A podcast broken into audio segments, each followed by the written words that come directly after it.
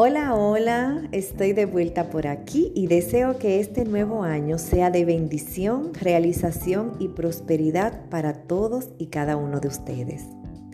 Señores, estuve de vacaciones recargando mis baterías, conectando conmigo misma y sobre todo descansando, pues estaba abusando de mí y comencé a recibir las facturas. Les cuento que mi año comenzó con nueve días de retraso para fines de trabajo, metas, proyecciones, mapas de sueño, etc. Y sé que el de muchos de ustedes también, pero no se estresen ni se abrumen. Recuerden que nunca es tarde si la vida dura. Lo importante es que vayan creando en sus mentes y tomando notas de todas esas cosas que quieren lograr este nuevo año y un día a la vez se vayan organizando.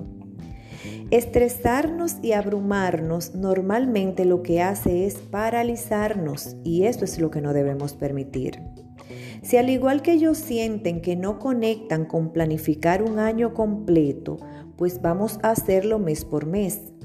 Si lo analizan despacio no es descabellado y es muy probable que nos sea de mucho provecho pues esto nos permitirá ir ajustando la carga en el camino, cambiando cosas que nos damos cuenta que no nos están funcionando, enfocando la búsqueda de apoyo para esas zonas que vamos identificando que son donde los requerimos.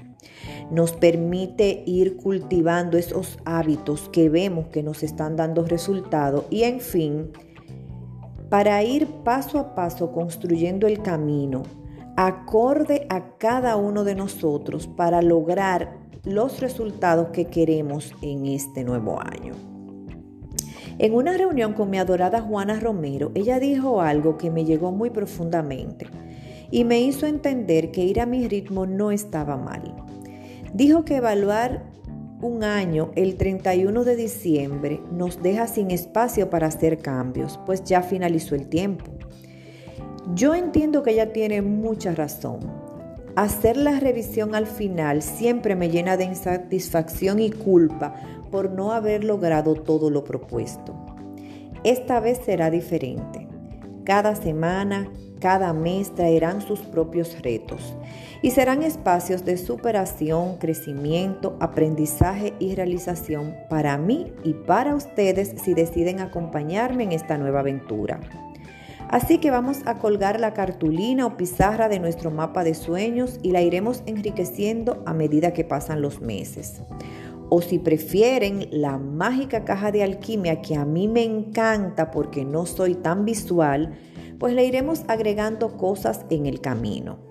Lo importante es que comencemos para dar formal inicio a este que estoy segura que será un año espectacular para mí y para ustedes. Les recuerdo que sigo activa en Instagram como Annie Segura. Si se animan a que trabajemos juntos, déjenme su información por DM. Será un gusto que nos apoyemos mutuamente. Feliz y bendecido día. thank you